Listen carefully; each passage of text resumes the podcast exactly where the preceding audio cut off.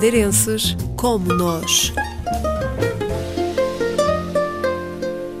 Foi um estágio no Parlamento Europeu que levou Ruben Castro a Bruxelas em 2017. Fui à procura de um desafio. A vontade de sair da Madeira tinha-se manifestado alguns anos antes. Quando estava na universidade a fazer a minha licenciatura, participei de um programa Erasmus e ficou-me aquele bichinho de sair, de estar a conhecer outras culturas, de estar com outras pessoas, de estar num ambiente internacional. Fui assessor no Parlamento Europeu e quando o mandato da eurodeputada com quem trabalhava terminou, quis continuar em Bruxelas. Atualmente, trabalha na Federação Europeia de Academias de Medicina. Antes trabalhava como responsável de comunicação e neste momento trabalho como responsável de políticas científicas num projeto ligado com a Comissão Europeia. A Comissão Europeia tem um mecanismo de aconselhamento científico. O que eu faço na Federação, nessa Federação nós temos academias de medicina com especialistas na Europa e quando a Comissão tem alguma questão sobre a saúde e que precise de evidência científica para apoiar as iniciativas legislativas, contacta as academias pandemias e nós tentamos fornecer os melhores especialistas para responder às questões que a Comissão tem antes de, de impor legislação. Na vida em Bruxelas,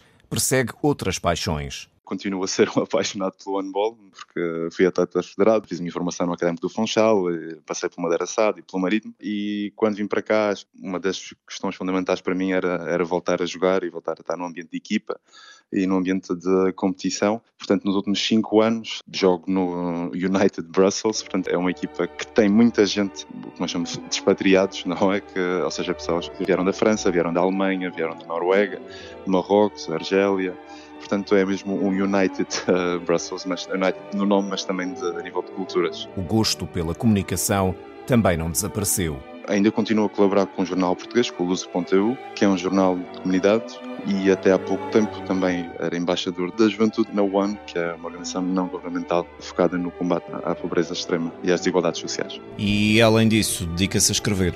Nos tempos livres, sim, como hobby. Tenho agora iniciado algumas colaborações ao nível da escrita e, pronto, a nível pessoal gosto muito de poesia e eu vou escrevendo, mas isso, entretanto, vai ficando para mim, ainda não está nada publicado, fica ainda em stand-by.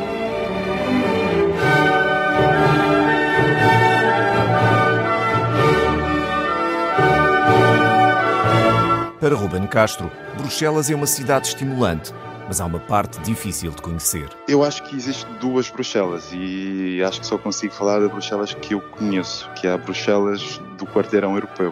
Acho que Bruxelas, nesse sentido, acaba por quem vem, é uma cidade multicultural, mas acaba por não ser muito intercultural. No sentido de eu estou cá há seis anos e se disser que conheço seis belgas, se calhar já é demasiado. Portanto, as pessoas com quem eu me dou são pessoas que uh, ou são portugueses, ou são franceses, ou, ou, são marroquinos, e acabo por não ter uma ligação muito grande com o resto da cidade fora do quarteirão europeu. E é o que acontece com muita gente que vem trabalhar para cá na bolha europeia. O contacto que eu tenho depois com a comunidade portuguesa é mais à base do Luz.eu, do Jornal de Comunidades, e isso então leva-me para esse ponto. O quarteirão europeu é uma espécie de enclave, uma parte da Bélgica que não é belga, é da Europa e do mundo.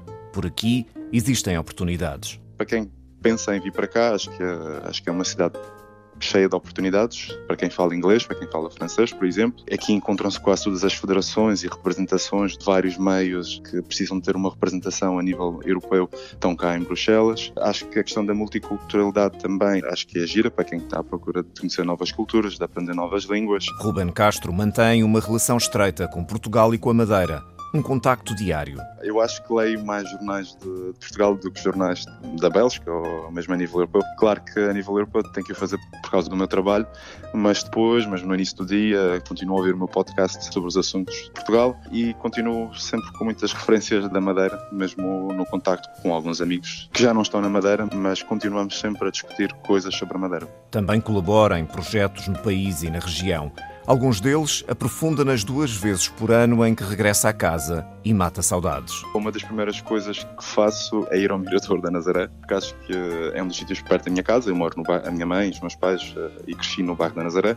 E acho que a primeira paisagem, a paisagem que me falta é essa, porque é onde normalmente termino a minha corrida, quando vou correr, é onde fico, fico às vezes a escrever, é onde fico também a relaxar e normalmente estou sozinho nesse espaço, portanto acaba por ser um espaço meu. Outro dos sítios que vou sempre é Praia Formosa. A Madeira será sempre um lugar de regresso, mas aos 32 anos, Ruben Castro tem outras ambições. Eu ainda gostaria, sinceramente, de viver noutro país. Eu acho que indo para Portugal tem que ser para a Madeira, mas vejo isso mais a, a médio prazo, se calhar, dentro de 5, 10 anos. É, são essas as minhas perspectivas.